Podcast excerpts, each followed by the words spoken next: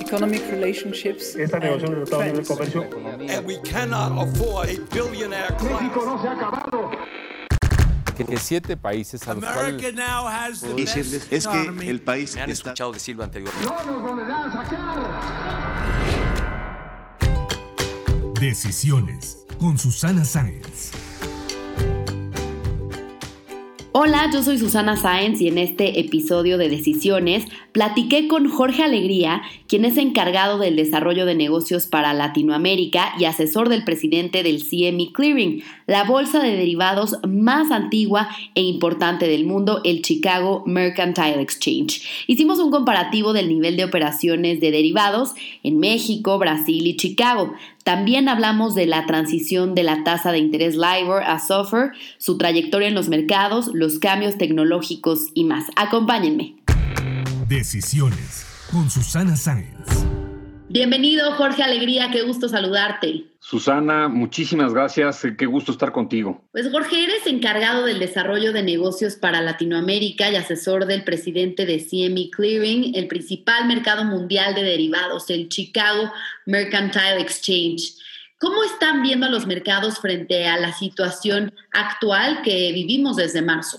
Creo que hay una palabra que tenemos siempre muy, muy enraizada. Todo el mundo platica y habla de la volatilidad. Evidentemente hay un tema de volatilidad en los mercados. Hay un tema interesante también que son la- la- la- las correlaciones, sin tratar de, ser muy técnico, pero la correlación entre los mercados se ha roto. O sea, mercados, incluso dentro de Estados Unidos, siempre veías que el, el Dow Jones, el Nasdaq, el S&P se movían más o menos igual. Y ahora pues, ha habido importantes diferencias entre los diferentes índices en Estados Unidos. El oro, el petróleo bajando, en fin.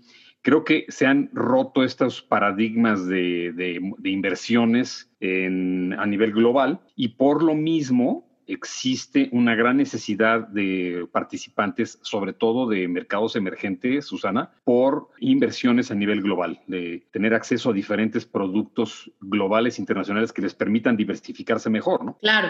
Y, y cuéntame cómo les ha ido con la contingencia. Es decir, el CME estaba preparado para esto. ¿Cómo están operando también los bancos, las casas de bolsa? CME funciona muy bien desde el punto de vista de operación remota. La, la oficina principal que está en Chicago se, se ha mantenido desde el mes de marzo y hasta la fecha. No, no tenemos todavía una fecha donde se va a regresar a las oficinas. Eh, la oficina de Nueva York igualmente está eh, cerrada y todo el mundo operando desde sus casas. Empezamos a abrir ya en, en Asia. En algunos lugares de Asia ya la gente está empezando a ir a, la- a las oficinas pero ha sido, salvo quizás el primer mes, digamos el mes de marzo, la adaptación ha sido sorprendentemente buena, eficiente y con pues muy pocos eh, exabruptos, digamos, y muy pocos sustos, incluso considerando la tremenda volatilidad que se vio en, en el mes de abril, en el mes de marzo, en, en general en los, en los últimos meses, ha funcionado muy bien. Creo en, en México también ha estado un poquito más, eh, quizás un poco más ríspido en el sentido de que creo que todo el sistema financiero tenía muy buenos planes de contingencia que estaban diseñados para irte a trabajar a un lugar remoto en caso de que el edificio principal estuviera dañado o hubiera algún problema de acceso. Sin embargo, no, no, estaba la- no estaba previsto que hubiera que irse a trabajar con tu computadora, con tu terminal a, a tu casa, ¿no? Y te causó un poquito de, de fricción al principio, pero ahora es increíble cómo los mercados están moviéndose y la gente se ha ido adaptando muy rápido. Y ante esta necesidad de diversificar por la volatilidad, hemos visto un rally impresionante en los últimos meses de las tecnológicas y también del oro. ¿Qué opinas? ¿Crees que las tecnológicas están sobrevaluadas? ¿Podría llegar el final pronto de este rally? Este rally tecnológico, eh, eh, primero creo que es importante diferenciarlo mucho al, al boom que se vivió en, a principios del siglo XX, del el llamado dot-com. Creo que es muy diferente porque ahorita eh, los fundamentales pues podrán estar inflados o no, pero están mucho más sólidos, es un hecho. Hay un factor externo que tiene mucho que ver, que es la liquidez en los mercados es enorme. Las políticas de expansión de los bancos centrales han generado mucha liquidez que se tiene que ir a algún lado. Y hay un ambiente de tasas de interés bajísimo, por no decir de cero. Entonces, esto sin duda promueve que el dinero se vaya a acciones que te pagan dividendos, aunque sean bajos, pues es mejor incluso que cualquier tasa de interés. Y esto te explica los flujos a el mercado de capitales. Y facilita también el, el- el, eh, explicar evaluación, evaluaciones altas. Creo que es un escenario muy diferente al del año eh, 2000. Ujú. Eh, ciertamente hay que tener cuidado y, bueno, como siempre, la administración de riesgos es primordial y la, la toma de posiciones de cobertura también debe ser una disciplina en todo portafolio de inversión que te permita tener acciones, pero también cubrir tu riesgo a la baja. ¿Y qué nos dices del oro, precisamente que se toma como un activo de refugio? Exacto.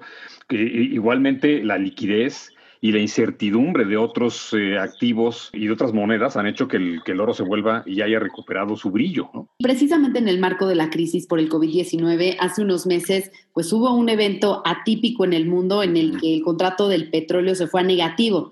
Para efectos prácticos y para explicar un poco a quienes nos escuchan cómo funciona el mercado de futuros for dummies, ¿qué significa eso? Técnicamente, si no vendías tu contrato, te iban a llegar físicamente los barriles a tu casa y por eso fue como este juego de las sillas y yo zafo o qué. Mira, algo, algo parecido, el precio del petróleo a futuro se, se llegó a estar negociando en menos 37 dólares. Ca- Cabe mencionar, nada más un- un- por un tema de, digamos, e- este contrato de futuros vencía al día siguiente. Ajá. Entonces era un futuro ya de muy, muy cortito, ¿no? Eh, de muy corto plazo. Los futuros, la mayoría de ellos, y en el caso del petróleo no es la excepción, cuando vence el contrato, en efecto, tú tienes que pagar el precio que pactaste y te van a entregar el bien que compraste. En este caso, acuérdate que estábamos en la crisis del- de la OPEP, donde México también tuvo participación. Sí. Eh, la demanda de gasolina y de esos productos se había caído 30% por el efecto del- de la pandemia.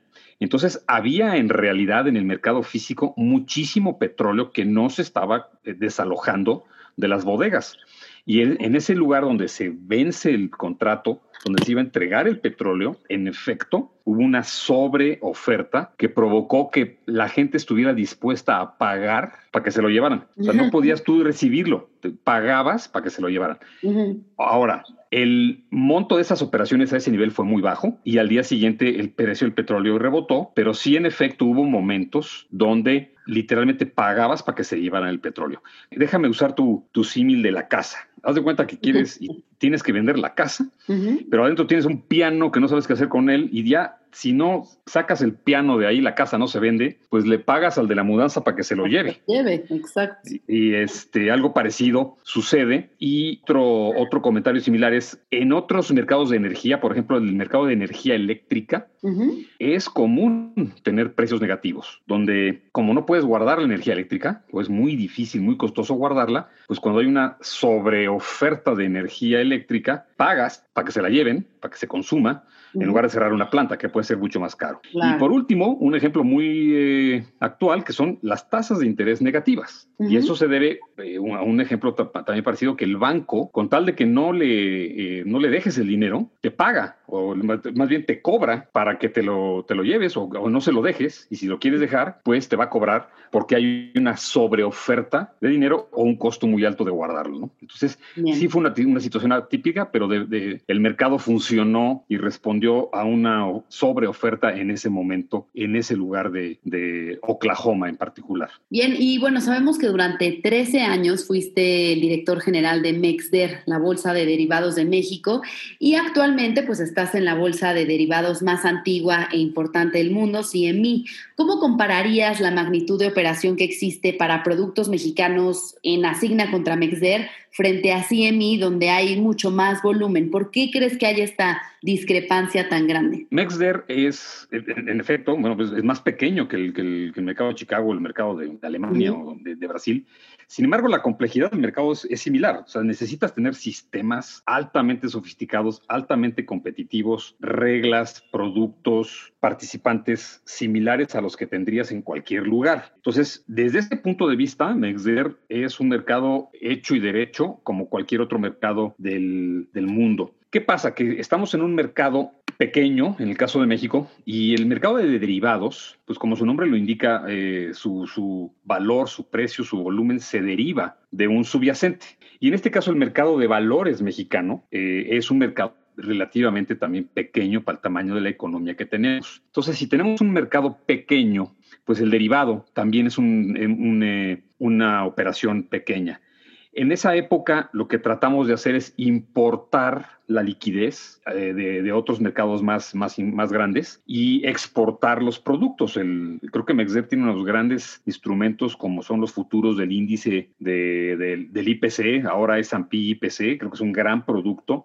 Tiene un producto como los futuros de los bonos, que son exportables y el, el, mercado tiene un gran potencial en el sentido de atraer participantes que no necesariamente están en México. Entonces ahí es donde hay que trabajar en ver qué han hecho otros mercados exitosos para traer esto, esos participantes a los mercados, los mercados locales pero la complejidad de operar un mercado pequeño es similar a la de operar un mercado grande. Claro, el número de participantes que hay en Chicago, eh, después de 150 años de existencia, pues sí ha ido creciendo mucho más, ¿no? Pero yo, yo compararía a los mercados, eh, digo, es un mercado muy joven, con un gran potencial en cuanto a a los participantes que puede atraer al mercado mexicano. Está el caso de Brasil, ¿no? Que la mayoría de la actividad en el mercado de derivados se hace en su bolsa local y en su cámara de compensación y la minoría en mercados internacionales, ¿no? Que sería un poco el caso, eh, eh, pues, contrario de México. Es un gran ejemplo.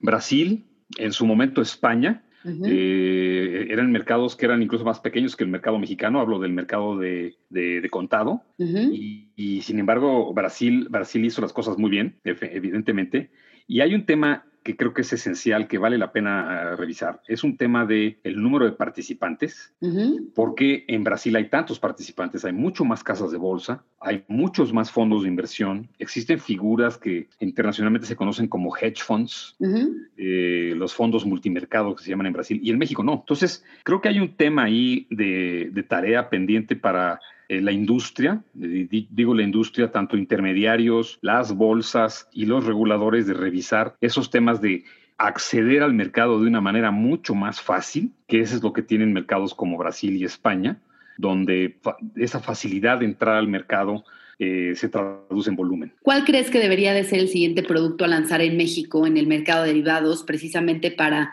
impulsar más el mercado de futuros? En el muy corto plazo, Vienen cambios importantes en cuanto a nuevas tasas de interés, Susana, y creo que México no es de excepción. En México se, se prepara, bueno, ya se lanzó un, eh, un instrumento, una tasa de interés nueva, la tasa TIE de fondeo, Creo que esa tasa va a ir cobrando cada vez más relevancia y sin duda tener un, derivado de esa tasa va a ser algo muy importante para, para, México en el mediano plazo. ¿Cómo están viendo la transición de la tasa LIBOR a SOFR y qué impacto está teniendo en los mercados? Bueno, ese es precisamente el tema. Eh, al que me refería hace un momento. Es increíble que la tasa LIBOR, que probablemente es la tasa más conocida y más usada en el mundo todavía hoy en día, eh, existe una real posibilidad de que deje de existir en el 2021. O sea, en a diciembre del 2021 eh, expira la obligación de los bancos eh, para someter sus posturas para el cálculo de esta tasa, porque esta tasa fue sujeta de múltiples investigaciones y se determinó que era perfectible. Entonces hay una nueva tasa que se llama SOFR y esta tasa SOFR es la que va a reemplazar o está reemplazando a la tasa LIBOR. Es un cambio muy, muy grande que se está llevando a cabo ahora mismo en los mercados. Ahora en octubre en, en, CME estamos cambiando la evaluación de los swaps de tasa de interés para dejar de utilizar y para meter como tasa de descuento en los swaps de LIBOR nada menos que la tasa SOFR. Es un cambio enorme que los bancos, eh, los fondos, los participantes tienen que ir haciendo de que esta tasa LIBOR, LIBOR, en efecto, puede dejar de ser una tasa representativa. Y no solamente hablo del mercado de derivados, Susan, hablo también del mercado de bonos, una cantidad enorme, literalmente trillones de dólares que están ligados hoy en día a esa tasa LIBOR, que van a migrar a la tasa SOFR en, durante el 2022 muy probablemente. Viendo un poco a tus inicios, además del sector público con AFIN, estuviste en Valmex, Inverméxico y GBM, grandes nombres de la industria en los 80. ¿Nos puedes contar un poco cómo era el mercado en México en esa época? Seguro debes de tener miles de anécdotas. ¿Cómo fue trabajar en esa etapa? En los 90, Susana, en los 90, eh, en efecto fue finales de los 80, digamos, pero sí, en Valburmex, en Inverméxico, GBM, tengo también gratos recuerdos de Inverlat, por Scotiabank Inverlat. Sí, en esa época estamos hablando de que las operaciones bursátiles eran viva voz. Tuve yo el privilegio de ser operador de piso, estar eh, gritando en, en, la bolsa para comprar y vender acciones y eh, regando papelitos cada vez que, que, vendías o comprabas. Eh, fue una época verdaderamente interesante. Te podría decir que había una gran creatividad, una gran, porque era todo por crear. Veíamos otros mercados, eh, cómo se iban desarrollando y había que adaptar esto a México. Había esa eh, muchísima inquietud, muchísima curiosidad. Teníamos instrumentos verdaderamente complejos en aquella época, que eran, por ejemplo, los petrobonos, que eran instrumentos derivados, auténticamente eran derivados sobre el petróleo. Y existía una, una grandísima operación tanto de parte de las casas de bolsa, de los bancos, pero también de parte de las emisoras. Había eh, una, una cultura, yo creo que incluso más desarrollada que actualmente, por ir a la bolsa a, financiarse, ya sea vía, vía, las famosas obligaciones o ahora bonos y vía acciones, que eso se ha ido quizás diluyendo un poco en, a, lo, largo del tiempo. Y anécdotas, bueno, pues ¿qué te podré contar? Eh, imagínate que la, eh, las entregas de títulos a veces eran físicas, literalmente hablando tenías que ir a recoger las acciones a un lugar, ponerlas en un diablito o en una caja y llevarlas al otro lugar para entregarlas. sí, eran, eran, eran épocas muy divertidas, pero creo que había una gran creatividad y una, un sentimiento unificado entre los intermediarios y los participantes por desarrollar el mercado. Creo que eso se fue diluyendo un poco en los últimos eh, quizás 10 años. ¿Por qué? ¿Por qué crees que se ha diluido? Creo que pasó a un segundo término y se convirtió mucho más importante la rentabilidad, obtenerla donde fuera, más que el desarrollo del mercado de instrumentos locales. O sea, si podías hacerlo afuera, pues mejor vamos a hacerlo afuera, eh, en lugar de buscar desarrollarlo localmente. ¿no? Ok, pensando siempre que fuera rentable. ¿Y cómo viviste ese cambio tecnológico? La operación a finales de los 80 pues era prácticamente sin sistemas, ¿no? Esto que nos estás platicando, ¿cómo fue la transición en la industria y ahora cómo la ves en 20 o 30 años? Sí, era, te digo, era viva voz, era con papelitos, eh, eh, funcionaba, pero tuve el enorme privilegio de eh, presidir el Comité de Mercado Capitales precisamente eh, a finales de los 90, cuando tuvimos una reunión en ese comité de la MIB eh, con la Comisión Nacional de Valores y la Bolsa Mexicana de, Valores y tomamos la decisión de ir y transitar a un mercado electrónico. Eso fue por ahí de 1997 y se empezaron los trabajos basados en un sistema que ya existía, que la misma bolsa desarrolló, que era el Centra, para volver el mercado electrónico. Fue una tarea sumamente compleja porque pues había muchos intereses y mucha gente pensaba que era necesaria la intervención humana. Sin embargo, eh, los mercados más grandes se estaban yendo a, mercados totalmente electrónicos y era, era obvio que para desarrollar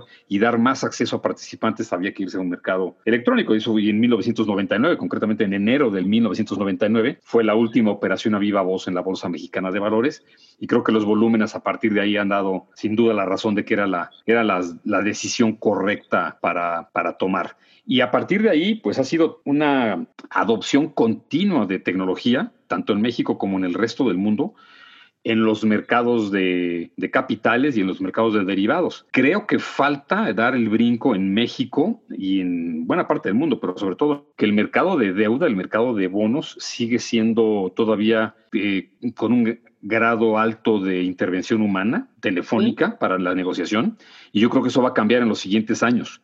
Eh, y no creo que en 20 o 30 años, yo creo que en 5. Eh, el primer cambio importante que yo veo es la electronificación de los, del mercado de deuda en México, a irse a un, a un sistema totalmente electrónico de negociación. Y, y, un poco el mensaje es, ya lo vimos en otros subyacentes, incluyendo algunos derivados, que si no lo hacen en México, alguien más lo va a hacer. Y, creo que por ahí hay una tarea también importante para los participantes del mercado y los reguladores en ese sentido. Y más adelante, sí creo que dada la, evolución tecnológica, el, aunque ahora quizás es un poco sobrevalorada la tecnología de blockchain, que seguramente has escuchado de ella. Claro.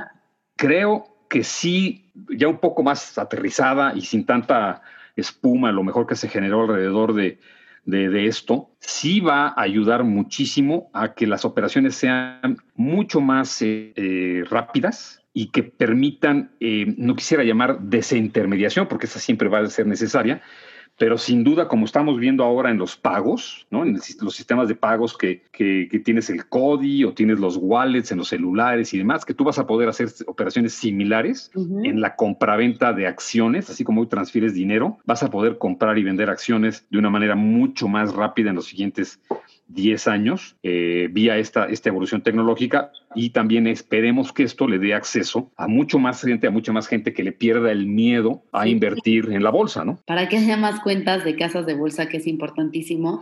Y, y también creo, Jorge, que sería importante destacar qué tanta apertura hay por parte de los reguladores en torno al blockchain. Sin duda hemos visto por parte eh, de estos organismos eh, pues ciertas negociaciones con la ley fintech, estas sí. empresas de tecnología financiera, pero siento que sigue habiendo como cierta, cierto rechazo a este tipo de tecnologías, ¿no crees?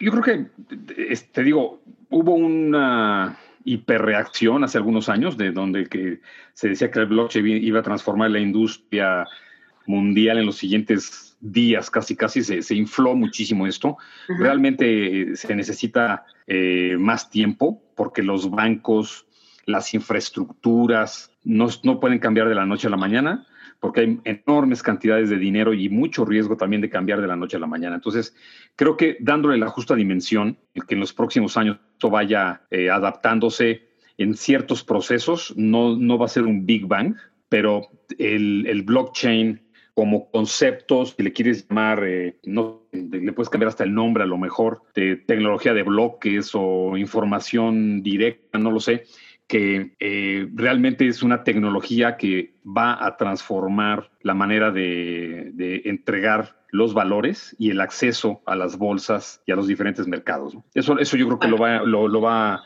lo va a ir viendo el regulador pronto. Yo creo que ya lo vio, nada más que la labor también es de los intermediarios uh -huh. para desarrollar esto. ¿no? Como sabes, este podcast se llama Decisiones, así que me gustaría que nos compartieras cuál ha sido la decisión más importante en tu vida. Eh, mira, bueno, a lo mejor no la he tomado todavía, ¿no? Eh, todavía podemos, faltan, faltan muchas decisiones que, que se tienen que tomar. Eh, evidentemente, quizás haciendo un, a un lado el tema personal, ¿no? De, de, de decisiones de, de, tipo personal, en temas profesionales, yo creo que, eh, bueno, la carrera, elegir la carrera siempre es un tema de una decisión muy importante que además la tomas creo que en un momento sumamente difícil cuando, cuando tienes 18 años que no sabes ni qué vas a hacer mañana sí. y ahora tienes que tomar la decisión de qué carrera vas a estudiar. Pero eso fue una decisión difícil, de la cual no, no, no me arrepiento. Y otra decisión que sí recuerdo que me costó muchísimo trabajo fue dejar el sector privado, eh, dejar la, un puesto muy bueno, con muchísimo potencial y crecimiento en una casa de bolsa en Inver México a finales de los 80 para irme a trabajar a Nafinsa, a irme a trabajar a un banco del, del gobierno. Sin embargo, la, la intención era realmente aprender y era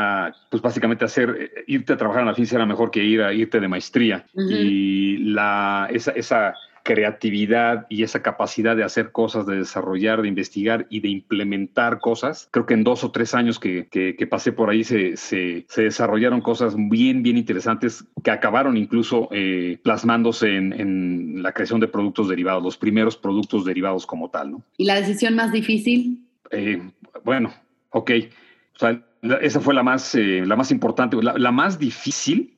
Uh -huh. Mira, trabajando en la bolsa mexicana de valores, eh, no nada más en el sino en la, en la bolsa, cuando estuve a cargo de mercados de la bolsa, yo creo que se tomaron varias decisiones muy difíciles, sumamente difíciles, dado que el, la relación que tienes con las casas de bolsa es una relación como de cliente, pero a la vez son tus clientes, pero a la vez tú, a la vez tú eres el regulador y se generaban eh, cosas que se ha ido rompiendo a la, a en los últimos años. Existen grandes conflictos de intereses. Yo creo que las decisiones más difíciles las tomé ahí, cuando hubo necesidad de eh, cerrar el mercado, por ejemplo, uh -huh. de, de, suspender operaciones, de, de, cancelar operaciones. Fueron decisiones tremendamente difíciles en la bolsa y sin duda la más difícil fue eh, la, la, decisión de renunciar a la bolsa. ¿no? Para cerrar, Jorge, me gustaría hacerte unas preguntas de opción múltiple. ¿Qué prefieres, Inverméxico o ABN AMRO? Inverméxico. ¿Peter Gabriel o Genesis? Genesis. ¿Miembro del consejo o managing director? Hoy en día, miembro del consejo. ¿Vino tinto o whisky? Ah, caray. Ahorita, whisky. ¿Contabilidad o historia? Historia. ¿Chicago Mercantile Exchange o MEXDER? Mexder. Bien, pues muchas gracias Jorge por platicar con nosotros, compartir eh, tu historia en los mercados a lo largo de estos años, muy interesante y pues lo que venga hacia adelante también estaremos platicando contigo. Claro, Susana, muchísimas gracias a ti, encantado de platicar contigo, con colaborar en este gran esfuerzo con, con tu público y a sus órdenes. Encantado, muchísimas gracias por esta oportunidad de, de platicar contigo de estos temas. Si te gustó este podcast, recuerda suscribirte en Spotify, Apple Podcast o en mi canal de YouTube. Califícalo y comparte. También me puedes mandar tus comentarios o propuestas de a quién te gustaría que entrevistara en mis redes sociales. En Instagram y en Twitter me encuentras como arroba suscience y en Facebook diagonal suscience3. Nos escuchamos el próximo miércoles.